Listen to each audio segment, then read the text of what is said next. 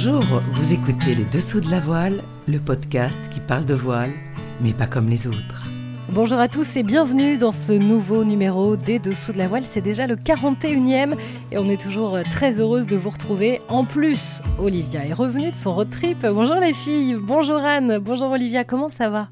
Bonjour à tous, oui je suis ravie de vous retrouver avec une pêche d'enfer. Bonjour Vanessa, bonjour à toutes et tous, et ouais c'est super chouette de te retrouver Olivia. Tu nous raconteras ton voyage un de ces jours. Au sommaire de ce numéro 41, c'est presque une histoire de famille, vous allez l'entendre. On avait envie de la voir dans les dessous de la voile depuis un petit moment déjà, et eh bien c'est chose faite. Notre invitée c'est Amélie Grassi, la jeune navigatrice du classe 40 La Boulangère. Après sa déception sur la dernière route du Rhum où elle a dématé, elle a repris la mer avec euh, le projet The Ocean Race. Elle nous racontera cette aventure et ses projets. Et puis, autre marin, et quel marin Anne est allée à la rencontre de Yves Leblévec qui a laissé la barre de son ultime un jeune prometteur, Anthony Marchand. Et pour la petite histoire, Yves, c'est le beau-père d'Amélie. Donc oui, on est un petit peu en famille aujourd'hui. Et on va donc euh, commencer ce nouvel épisode avec de la fraîcheur, celle d'Amélie Grassi. Olivia, est-ce que tu peux nous en dire un petit peu plus sur cette jeune navigatrice? Oui, alors Amélie est presque née sur l'eau. Sa mère a fait la Mini Transat et elle est chef de projet chez Team Actual Leader. Son père, lui, a participé à la Route du Rhum et à la Transat Jacques Vabre. Et comme tu l'as dit, Yves Leblévec est son beau-père. Mais Amélie a quand même hésité entre ses études de droit et la mer. Mais cette dernière a été plus forte et elle a décidé de faire la Mini Transat au lieu de sa thèse. C'était en 2018. Elle s'est d'ailleurs fait remarquer en repartant 14 heures après toute la flotte en 61e position et en finissant 8e de l'autre côté de l'Atlantique. Et depuis, Amélie évolue dans ce monde de la course au large. Elle a d'ailleurs intégré le circuit classe 40 avec la boulangère. On écoute la suite avec Amélie. Bonjour Amélie, bienvenue dans les dessous de la voile. Comment ça va? T'es pas trop fatiguée après euh, deux étapes sur The Ocean Race? Eh bien, je pense qu'à l'arrivée, j'étais pas mal fatiguée, mais là, euh, ça fait, euh, ça fait, ça fait une bonne semaine, ça fait une semaine qu'on est arrivé. Et du, du, depuis, j'ai pu me faire euh, cinq jours off euh, à Cap Town, à beaucoup dormir, manger, me reposer. Donc euh, là, ça va mieux déjà. Tu as embarqué sur l'IMOCA Biotherme avec Paul Meillat et son équipage. Comment s'est passé ces deux premières étapes? Eh ben, les deux étapes étaient quand même assez différentes. Pour nous, c'était un peu perçu comme une seule et même étape en tant que marin, déjà, parce que euh, même si elle s'annonçait étape 1 et 2, elles étaient séparées seulement par un pit stop de trois jours sans équipe euh, ni technique ni logistique euh, au Cap Vert. Donc euh, c'est un pit stop pendant lequel on a passé tout notre temps sur le bateau à bricoler, pas beaucoup se reposer. ça nous a un peu donné la sensation d'une seule et même étape. Et ensuite, quand même le le premier la première étape jusqu'à Cap Vert, c'était pour nous euh, pas mal de la de la découverte du bateau, de la découverte de l'équipage. Donc euh, donc une ambiance un peu différente de la deuxième où on est reparti euh, plus confiant, en se connaissant, en connaissant le bateau et plus compétitif aussi. Donc voilà, deux étapes, deux ambiances différentes. Et l'ambiance alors, comment comment c'était à bord? Oui, une bonne équipe à bord. C'est quand même un peu l'aventure humaine hein, parce que moi, je connaissais bien euh, Anto Marchand, avec qui j'avais pas mal euh, navigué déjà sur, euh, sur des assez longues durées. Par contre, j'avais j'avais tout juste dit bonjour une fois dans ma vie à Paul ou Damien avant d'embarquer avec eux pour un mois de navigation. Donc, quand même des formats un peu étonnants.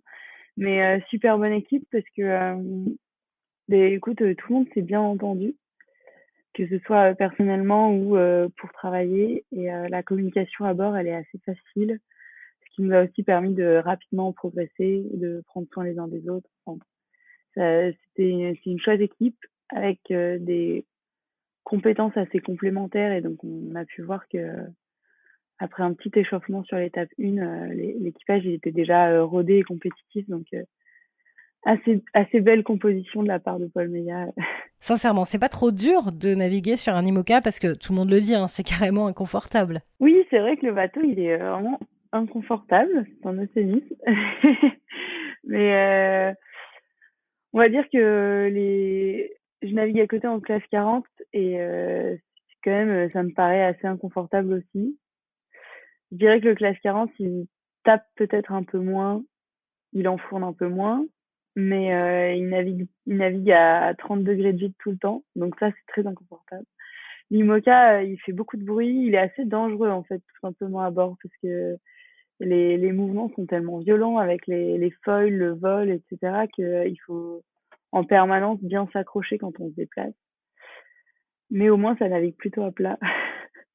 c'est déjà ça. Mais euh, ouais, la vie à bord est particulièrement inconfortable, d'autant qu'on est cinq dans un tout petit espace qui est fait pour une seule personne. Et euh, ça, c'est assez dingue parce que tout simplement, quand il y a quelqu'un qui fait de l'ordinateur, ben, on est obligé de le pousser pour rentrer ou pour sortir du bateau. Et à cinq sur un bateau, ben, il y a toujours quelqu'un qui veut rentrer ou sortir. Donc, euh, on se marche un peu dessus, euh, c'est mouillé, euh, ça tape, c'est, ouais. Mais nous, on le sent pas trop parce qu'on est concentré sur la course, donc euh, ça nous glisse dessus.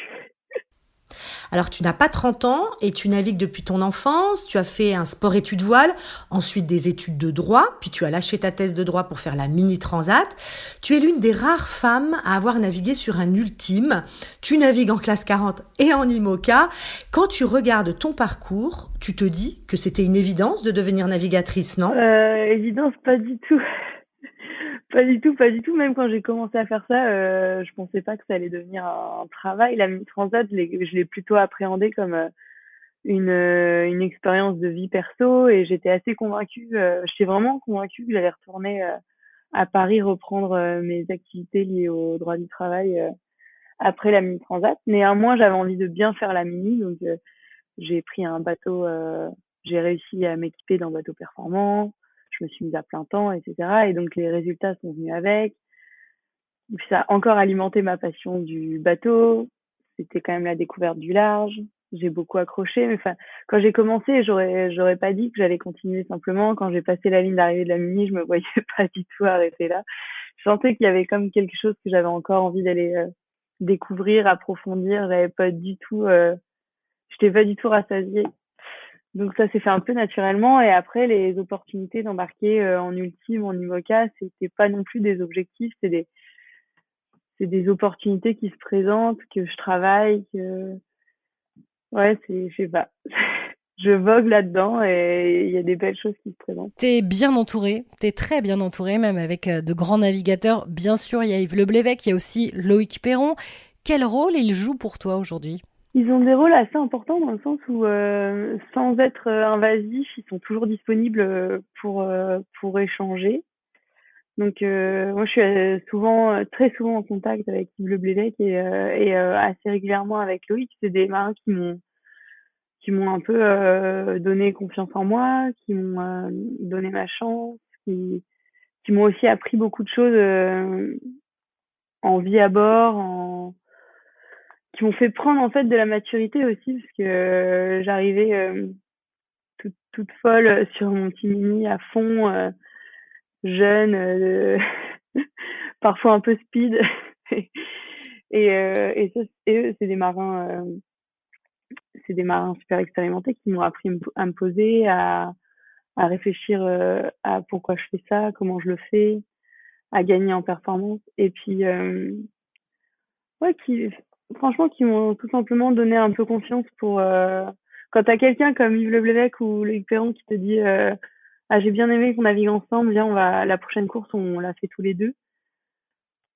Bah ça te fait prendre conscience de de, de tes compétences, du fait que tu as le droit d'être là et, euh, et donc tu, te permets de rêver encore un peu plus loin et euh, c'est chouette, c'est c'est chouette de leur part de prendre le temps de prendre le temps de de, faire des retours d'expérience et de t'offrir la possibilité de naviguer sur des bateaux de dingue. Sur la dernière route du Rhum destination Guadeloupe, tu as subi le gros temps et tu as dématé. Comment on digère une telle épreuve? Bah, hum, C'est hyper compliqué, hein, parce que donc, la route du Rhum, c'est tous les quatre ans. Avec la boulangère bio, ça faisait deux ans qu'on préparait euh, nous cette course-là avec un, un, bateau neuf. Et on met tellement d'énergie, etc., que c'est quand même un peu dur euh, c'est tellement dur que entre le dématage et mon arrivée à la Corogne euh, avec le bateau dématé, euh, il y a eu quatre jours, je crois, cinq peut-être.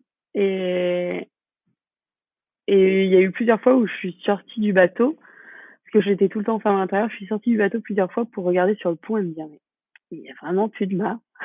c'est pas possible. ça met beaucoup de temps quand même. C'est dur à assimiler. C'est hyper violent en fait le dématage parce que contrairement à, à d'autres avaries qui peuvent te permettre de malgré tout aller couper une mine d'arrivée dans des conditions hyper dégradées, bah, le dématage il s'impose à toi, il est violent, il est définitif. Et donc c'est un peu dur. Mais euh, ce qui a été assez précieux dans ce moment-là, c'est que mon équipe est restée euh, hyper euh, mobilisée et enthousiaste autant que faire se peut. Euh, mon partenaire n'a jamais déchanté, était hyper mobilisé et motivé et encourageant aussi. Et on est tout de suite reparti sur quelque chose de positif, la commande d'un mât, le programme de l'année suivante, rebondir, avec la chance de s'être engagé avec Biotherm sur The Ocean Race. Donc en fait, je suis rentrée de la route du Rhum. J'ai eu quelques jours, euh, une semaine pour organiser la commande d'un mât, des voiles, etc. pour le classe 40 à Boulangère Bio. Puis euh, j'avais trois semaines de vacances que je pouvais absolument pas zapper parce qu'entre une route du Rhum et une Ocean Race, c'est pas possible de se reposer. Et en rentrant, pas Ocean Race. Donc euh, ça m'a quand même permis aussi de de rebondir de rebondir super vite et de pas trop me morfondre dans le fond de mon canapé c'est cool.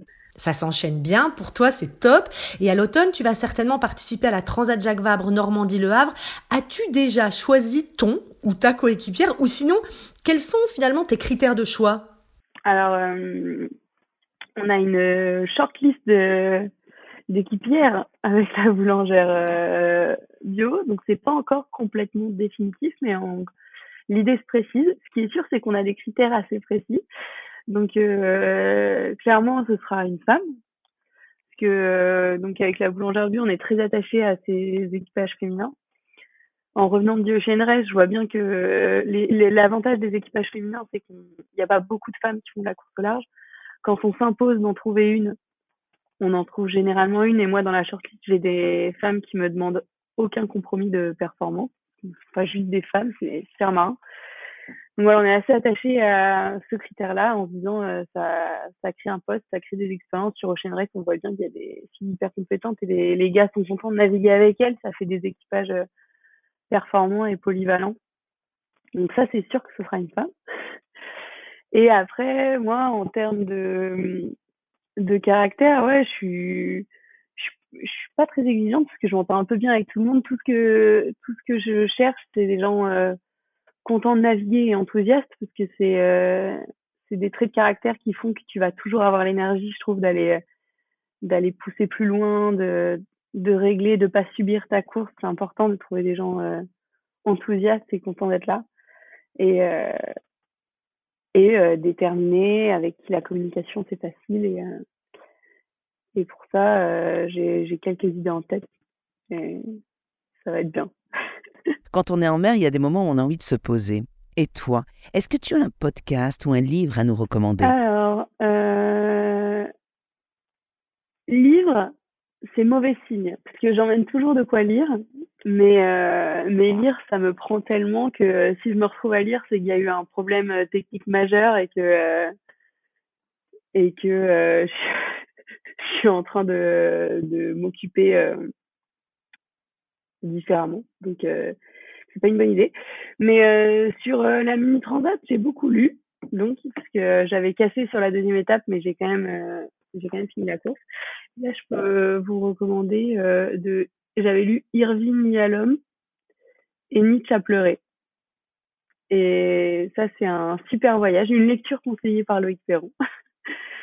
et et super. Ensuite, en podcast, j'en écoute pas mal sur le bateau. Ouais. J'écoute pas mal de podcasts parce que euh, ça, ça peut permettre euh, soit de se changer les idées et de se laisser s'endormir, soit euh, d'avoir une distraction qui permet quand même d'être concentré sur les réglages du bateau ou de rester attentif aux, aux sons qu'il faudrait pas rater. Et là, j'écoute pas mal Affaires sensibles, le cours de l'histoire, ou alors, vu que j'ai aussi besoin de rigoler de temps en temps, euh, j'aime bien les chroniques de Guillermo Guise ou Marina Holman. Et là, je me bidonne parfois pendant 20 minutes. Ton grand rêve ultime, sans, mauvais jeu de mots, ce serait quoi? Oh là là, je sais pas. Moi, j'ai plein plein de rêves. lié à la course large ou pas.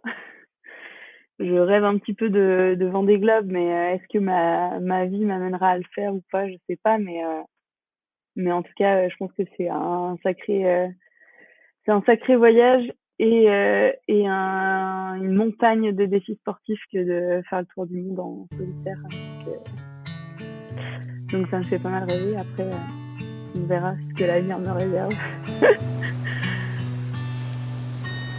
Merci beaucoup Amélie d'avoir été notre invitée dans les dessous de la voile, c'était vraiment chouette. Ah ouais, c'est vraiment la fraîcheur à l'état pur et le talent. Amélie Grassi ira loin et ça c'est sûr. Ah oui, elle est fraîche, joyeuse et souriante. Que cela fait du bien. Et j'aime quand elle dit qu'elle se laisse porter. Et ça fonctionne. Et elle fait vraiment partie euh, des noms de la voile à suivre de près. À mon avis, on, va reparler d'elle. Allez, on enchaîne et avant d'écouter Yves Le Blévec, on garde nos bonnes habitudes avec les coups de cœur et les coups de gueule. On commence par les coups de gueule. Banque Populaire renonce au Vendée Globe 2024. C'est une histoire bien triste et c'est dommage d'en arriver là. Autre coup de gueule, c'est la tempête qui a fait rage en Australie et qui a abîmé les bateaux des GP. Coup dur pour les équipes. L'organisateur a annulé la deuxième journée de l'épreuve et va probablement reculer les prochaines dates pour permettre la réparation des bateaux. En parlant d'ailleurs de celle GP, les Français ont gagné la première et unique manche en Australie en remportant les trois régates courues. Oui, coup de cœur à l'équipage également de l'IMOCA Holcim PRB, skippé par Kevin Escoffier, qui remporte la deuxième étape de The Ocean Race. Il faut dire que le final était chaud, chaud patate, comme on dit. Coup de cœur aussi à la sud-africaine Kirsten Neuschaeffer qui est en tête de la Golden Globe Race et qui a franchi jeudi 16 février le Cap Horn après 164 jours de mer. Jean-Luc Vandened avait mis 20 jours de moins lors de l'édition précédente. Et puis, ça y est, l'IMOCA Paprec Arkea, skippé par Johan Richaume, a été mis à l'eau mercredi 22 février à Lorient. Et puis le week-end des 11-12 février, Anne, tu étais sur la Transjurassienne. Raconte-nous Ouais, c'était chouette de voir Aurélien Ducrot et Yann Lipinski arriver main dans la main après plus de trois heures de course. Sébastien Marseille participait aussi et il est arrivé peu après le duo. Et pour finir, Stan Turé, navigateur et cinéaste, a annoncé, a annoncé pardon, sur les réseaux sociaux arrêter la course au large pour raisons écologiques. C'est une première dans ce sport. Il souhaite développer des bateaux plus écologiques. En parlant d'écologie, moi j'ai un gros gros coup de gueule. Le catamaran de Brieux Maisonneuve, souvenez-vous, qui avait chaviré au large des Açores durant la dernière route du Rhum, a dérivé jusqu'à la commune bretonne de Guidel au mois de janvier. Il a donc été enlevé de la plage, mais cela fait de plus d'un mois que le catamaran est toujours là au bord de la côte avec des morceaux de mousse et de plastique partout autour. Quelle image donne-t-on de la voile à tous ceux qui se promènent sur le sentier côtier? Des enfants rentrent même à l'intérieur du bateau cassé. C'est sale et dangereux, vraiment moche quoi. Alors, enlevons nos détritus avant de faire des grands discours. On vous l'a promis, Yves Le Blévec est aussi dans ce nouveau numéro des Dessous de la voile. Anne, tu as passé un moment avec lui après qu'il ait annoncé vouloir laisser la barre de son ultime à Anthony Marchand. Eh oui, Yves Le Blévec est skipper de l'actuel Ultime 3. Il fait donc partie de ce cercle fermé des skippers des plus grands bateaux à voile au monde et il a pris la décision de lâcher la barre. Alors j'ai voulu en savoir plus, car je pense que ce choix ne devait pas être si facile à faire. C'est un moment très intime, un peu confession qu'on vous propose avec euh, Yves Le Blévec. Il est dans les dessous de la voile. Bonjour Yves, comment vas-tu? Eh bien écoute, euh, très bien. Alors, je suis vraiment ravie d'échanger avec toi parce que quand même, tu as pris une décision qui est pas facile. Tu as décidé de laisser la barre de l'actuel Ultime 3 à Anthony Marchand. Comment tu as pris cette décision? C'est euh, une décision pas facile et c'est difficile de qualifier la, décision. Mais euh, en tout cas, c'est pas une décision coup de tête. C'est pas quelque chose euh, que j'ai décidé un matin en me levant, euh, en disant bah tiens, euh, aujourd'hui euh, c'est plus moi le skipper de l'actuel. En fait, moi ça fait quelques temps que je m'interrogeais de façon j'essaie d'être le plus, le plus honnête avec moi-même, enfin avec ma mission. Et si j'essaye d'établir au mieux la mission qui m'est confiée par Samuel Tuval, le président d'Actual, c'est évidemment de porter au mieux les couleurs euh, du groupe actuel euh, dans, le, dans la course au large. Et pour ça, il y a quand même une attente de performance. On a envie d'être, euh, on est des compétiteurs tous, on a envie d'être les plus performants possibles. Et alors, on a longuement discuté de, du support, hein, de l'interface machine qu'on a du bateau. Donc on discute des voiles, des foils, des carénages, enfin de tout ce qu'on peut parler pour essayer de faire un bateau, aller un bateau plus vite. Et c'est assez passionnant, c'est quelque chose qui me passionne depuis toujours. Donc c'est vraiment un échange qu'on a eu à l'issue, comme on a acheté ce bateau-là il y a, il y a deux ans. Enfin, on commence, on navigue, avec ce bateau-là qui est l'ancien massif. On navigue avec ce bateau-là depuis le début 2021. Donc, à l'issue de la transaction Gervabre 2021, on avait une idée assez précise de ce qu'on pouvait faire pour aller plus vite. Euh, et après avoir exposé euh, à Samuel Tual euh, tous les axes sur lesquels on pouvait travailler et de choisir avec lui ceux sur lesquels on allait se concentrer, j'ai aussi abordé la question qu'une fois que maintenant qu'on a parlé de la machine, on, peut, on a le droit de parler du pilote et on a le droit de s'interroger sur est-ce que est-ce qu'aujourd'hui c'est moi qui suis le meilleur pilote pour la machine? Et c'est une question simple avec une réponse pas simple. Parce que, évidemment, euh, tu prends un sportif comme euh, un profil comme celui de Anthony, qui a, au-delà du fait qu'il a 20 ans de moins que moi, il a euh, un parcours de sportif en passant par l'optimisme, le 401, la voie sportive, le sport-études, les préparations olympiques, le Figaro, enfin, tu vois, tout ce qui font que on a affaire aujourd'hui à un sportif de haut niveau et qui fait de la voile en compétition depuis tout petit, ce qui n'est pas mon cas. Moi, je fais du bateau petit, mais la compétition, c'est beaucoup plus récent que ça. Donc, euh, ça, c'est sûr que ça donne envie euh, d'aller vers euh, le meilleur sportif qui soit. Mais on sait aussi que la course au large, c'est pas qu'une affaire de sport, c'est aussi d'être en phase avec le bateau, d'être à l'écoute de la machine en permanence. Et ça, ça va bien au-delà d'une pure préparation sportive. Ça va, ça, ça, fait appel à des tas d'autres paramètres. Et euh, autant sur le pur sportif, euh, j'avais aucun état d'âme à dire que bah, voilà, il y a un tel et un tel qui sont plutôt meilleurs que moi, que euh, sur le, le mélange, l'habile mélange entre sportif et, comment on va dire bon marin, mais bon technicien, avoir une approche la voile est la course au large est un sport mécanique, il y a une interface machine très importante. Donc avoir la bonne approche là-dessus, bah, j'avais vraiment l'impression que euh, j'étais toujours dans le coup. Mais en tout cas, euh, quand je me pose la question, la réponse, elle était, il y avait de quoi discuter.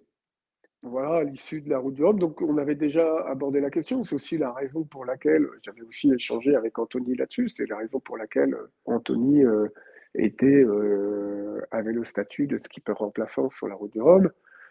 Et on échangeait pas mal sur un éventuel futur, sans, parler précisément, mais qu'il y allait, on, allait discuter de tout ça. Donc à l'issue de la route du Rhum, je me suis dit, là, moi, euh, je trouve ça bien. C'est euh, la route du Rhum est une course tout à fait honnête, mais la façon dont la cadence avec laquelle on mène les bateaux, avec laquelle il faut mener les bateaux pour gagner les courses. Euh, il y en a d'autres qui le font euh, largement aussi bien, voire mieux que moi.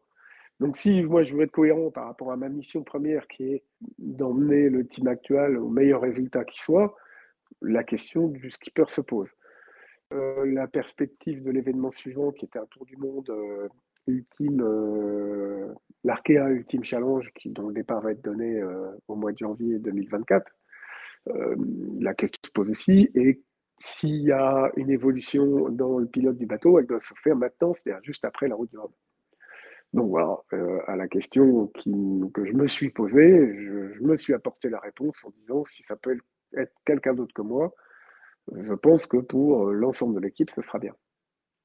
Ah, écoute, c'est une sacrée réflexion, puis une sacrée humilité aussi, hein, de, de, se remettre euh, en cause comme ça quand même. Hein. Ouais, ça, je sais pas trop, hein, parce que humilité, euh, en tout cas, c'est pas pas moi qui vais aller sur ce terrain-là. Je laisse les autres y aller. Mais euh, il y a effectivement des choses qui vont, qui vont changer. Je sais bien que euh, bah là, des échanges qu'on a ensemble avec différents acteurs médias, dont, dont les dessous de la voile font partie, bah maintenant, ça va plus être en taux que moi. Et puis, euh, pour tout dire, c'est plutôt agréable hein, de discuter avec les gens, de parler de soi, d'être en peur et tout. Donc ça, c'est un truc que je vais, que je vais effectivement laisser, euh, je vais laisser aux autres.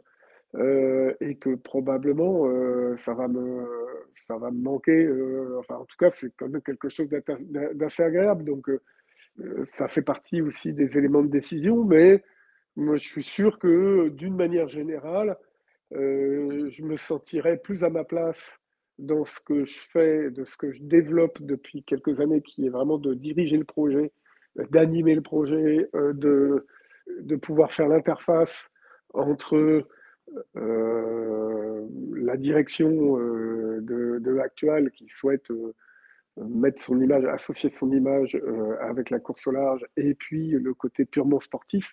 Je pense que je vais être mieux à ma place en étant uniquement et en me concentrant sur le boulot de directeur qu'en étant à la fois directeur et euh, sportif, où honnêtement la charge elle est, elle est énorme. Justement, comment on choisit son dauphin? Parce que tu l'as dit, il y a du sportif. Ils ont en dehors du sportif, il y a le lien, euh, comme tu l'as dit, euh, skipper, machine. Mais il y a aussi des valeurs communes, non? Parce que toi, tu portes un projet depuis des années avec un esprit et qu'il faut aussi le transmettre, cet esprit. Ah bah oui, c'est sûr, c'est sûr que ça fait partie de la réflexion. Euh, ça fait la réflexion euh, s'est construite aussi. Bah, si demain euh, je suis, si demain c'est plus moi le skipper du bateau, qui je verrais bien comme skipper de l'actuel. Et comme dans beaucoup de cas, le recrutement il se fait pas tant sur les compétences techniques. là en l'occurrence, ce sont des compétences sportives parce que ça c'est des prérequis qui sont assez faciles à, à identifier.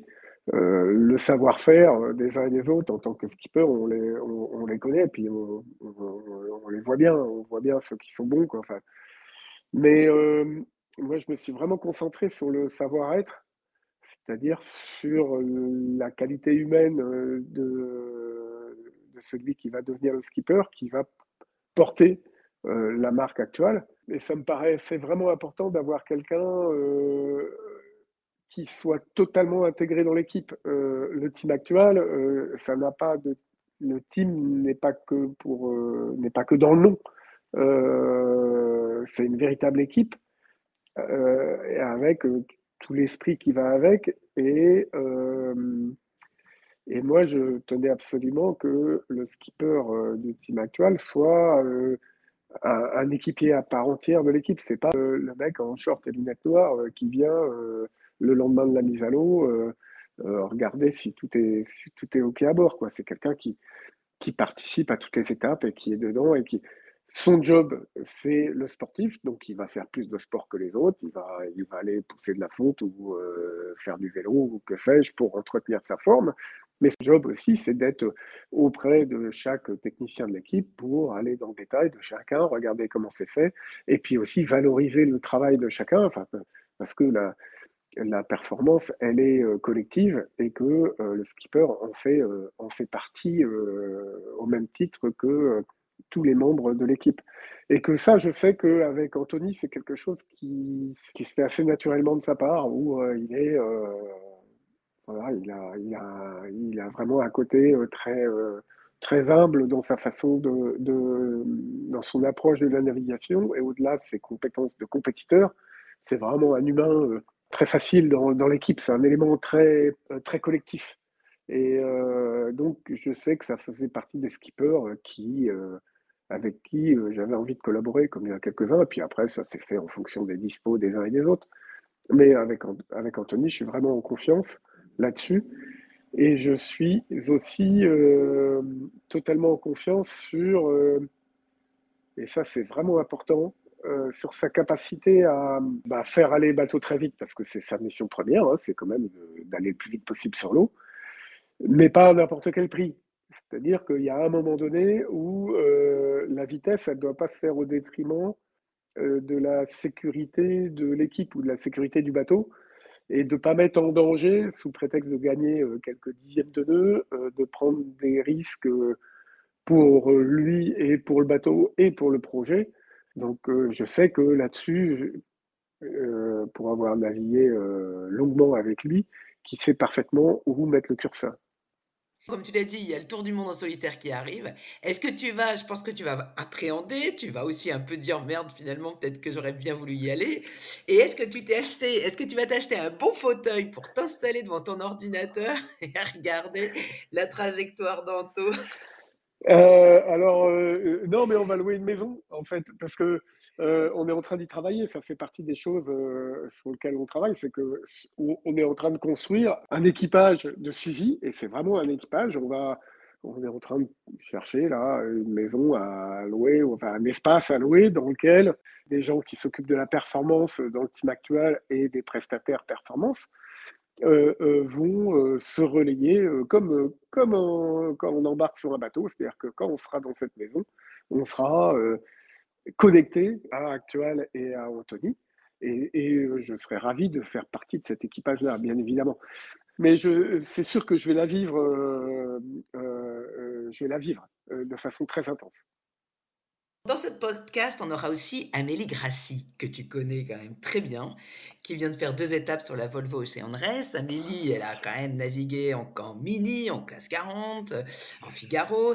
Et alors, toi, tu as quand même été l'un des seuls skippers d'Ultime à faire naviguer une femme sur un Ultime. Alors, il y a effectivement euh, Donna Bertarelli sur euh, Cell of Change, mais tu as ouvert cette porte-là, et là, on remarque qu'on a des, un projet comme The Famous Project qui veut faire aussi le mmh. trophée Jules Verne au féminin.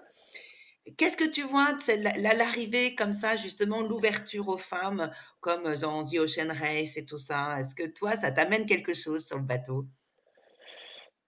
Écoute, euh, oui, oui. Alors, je trouve, moi, je trouve l'idée euh, euh, très simple. Euh, déjà, je pars de l'idée, très simple qu'un homme sur deux est une femme et que euh, en course au large, objectivement, euh, il n'y a pas beaucoup de raisons de faire la différence entre les hommes et les femmes. La dimension physique existe, mais elle est, elle n'a rien à voir avec euh, les courses, euh, les régates euh, où l'explosivité est importante, où il faut vraiment être le premier à la bouée au vent, et puis le, dixième de seconde que tu vas gagner pour hisser un spi, il va avoir, il va être significatif. En course au large, que tu mettes 5 ou 6 minutes à renvoyer un riz, ça change pas de chose. C'est, pas ça qui va, qui, va changer le cours des choses, donc euh, la, dimension physique, à partir du moment où tu es engagé physiquement, euh, il n'y a, a, aucun problème. Et on a fait ça, on avait fait une première expérience en, euh, bah, déjà en 2017 où il y avait comment Sandrine, bah, la, mère de, Amélie, avait fait un équipage féminin sur la première édition de, la Dream Cup. sur le, le premier ultime actuel. Après, avec euh, Actual Leader, le deuxième ultime, on avait fait ben, encore la Dream Cup. Là, on avait fait un équipage mixte et c'est assez sympa. Il y avait Alex Pella, Anto et moi.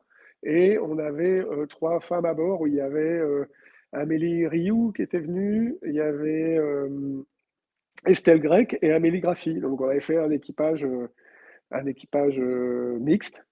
Et ça, ça, a super bien marché. C'était assez drôle d'ailleurs parce que c'était les hommes qui avaient le plus d'expérience de naviguer sur le bateau. Donc forcément, dès qu'il y avait manœuvre, bah, on était euh, euh, ou à la barre ou à piloter les manœuvres. Et c'était les femmes à la colonne parce que, euh, bah, en fait, ça se répartit en général de façon assez naturellement que ceux qui ont l'expérience de la manœuvre, ils sont à piloter la manœuvre et ceux qui ont un peu moins d'expérience, ils sont à fournir l'énergie. Et je t'assure que l'énergie, elle était là. Hein. On avait, on n'était pas en défaut d'énergie. Hein. Donc, non, non, ça marche très bien. Il y a objectivement, il n'y a aucune différence entre un homme et une femme à bord de bateau.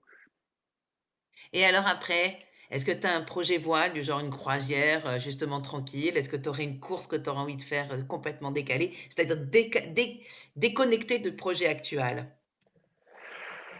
bah ça, c'est des projets perso, des projets perso, j'en ai plein euh, depuis toujours et ça n'arrête pas. Et après, ça va être plus être, comment dire, à caser ça dans le temps parce que euh, si je fais la liste de tout ce que j'aimerais faire, comment ça va pas rentrer. Bah écoute, merci Yves. En tout cas, moi j'ai bien aimé cette interview. Je l'ai trouvée très positive et ça fait du bien. Écoute, on se voit très vite, j'espère. À très vite, à très bientôt. C'est ce qu'on appelle la transmission. Anthony Marchand faisait partie de l'équipage de Yves depuis plusieurs mois et le voilà à la barre d'Actual Ultime. 3, parfaitement encadré. C'est une très belle histoire tout de même. Allez, côté agenda, ça donne quoi pour les prochaines semaines? Alors, jeudi 26 février, on a le départ de la troisième étape et la plus longue de The Ocean Race, qui fait pas moins de 12 750 milles entre le Cap et Itajaí au Brésil. Ils vont donc passer les caps Lewin et Cap Horn avant de remonter vers la ville brésilienne. Ce jeudi 26 février verra aussi le départ de la huitième et dernière étape de la Globe 40 de Grenade, direction l'Orient. Ce sont les Néerlandais Frans Budel et Isbrandend sur Sekayai qui sont en tête au général. Et aux Antilles, le départ de la 14e édition de la Rock Caribbean Sistan a été donné lundi 20 février pour les 71 bateaux engagés, dont Pendwick 6, skippé par Marie Tavarny et son équipage. Et le vainqueur, toute classe confondue, est le mode 70 Zulu, qui aura mis près de 30 heures et il est skippé par le français Eric Maris. C'est la fin de notre numéro 41. Merci de nous avoir suivis. Merci également à notre invité Amélie Grassi et à Yves Leblévec. Merci à tous de nous suivre et à très très vite. On vous concocte encore de très belles surprises. À bientôt. Bye bye. Merci à tous et rendez-vous dans 15 jours. Et n'oubliez pas de parler de nous autour de vous et de partager notre podcast. À très vite. Et on vous rappelle que le podcast Les Dessous de la Voile est à écouter et à télécharger sur toutes les plateformes de podcast. Partagez-le, n'hésitez pas à en parler autour de vous et puis à nous laisser euh, des messages. hein. On est sur Facebook, on est sur Twitter, on est sur Instagram. Et puis on aimerait bien savoir aussi euh, s'il y a des gens que vous avez envie d'entendre dans les prochains numéros. Est-ce qu'il y a des sujets que vous voulez qu'on aborde? On essaiera de faire au mieux. Merci de votre fidélité, on vous embrasse et à très vite. Les Dessous de la Voile, un podcast d'Anne Millet, Olivia Masson et Vanessa Lambert, préparé avec l'aide de Enora Lucas, Soisic Guéot, notre attaché de presse. Nous remercions nos partenaires, Nicolas Gilles et l'agence Désigne pour la création de notre logo et Tanguy Conk pour notre générique avec le morceau And I Wonder. Sure, she's alright. You know, I'm sure she's alright there. Sure, she's alright. Now you can jump out loud. Dive into shattered dreams. We can see all your fins, yeah. Breathe in, breathe out. It's just she's alright. You know, I'm sure she's alright there. Sure, she's alright. And it is lie. We've never been told before, and it it's lie. It's never been done before, and it it's lie. We've never been told before, and it it's lie. It's never been done before, I wonder if the first men they had history lessons. I wonder if we're the last ones to break up for no reasons. All the time I had to think of it more and more think we don't have the right to split You brought to be the differences around the globe a day at the office sounds now like a bit of a joke And I wonder, I wonder, I wonder, I wonder, I wonder what oh, oh, oh Oh yeah, I wonder, I wonder, I wonder, I wonder, I wonder what oh, oh, oh wonder if she saw Dive into shattered dreams. We can wonder if she's alright We can see all her now wonder if she saw Dive into shattered dreams. We can I'm see going for a swim. We can see all your fins Now you show you the one to go Dive into shattered dreams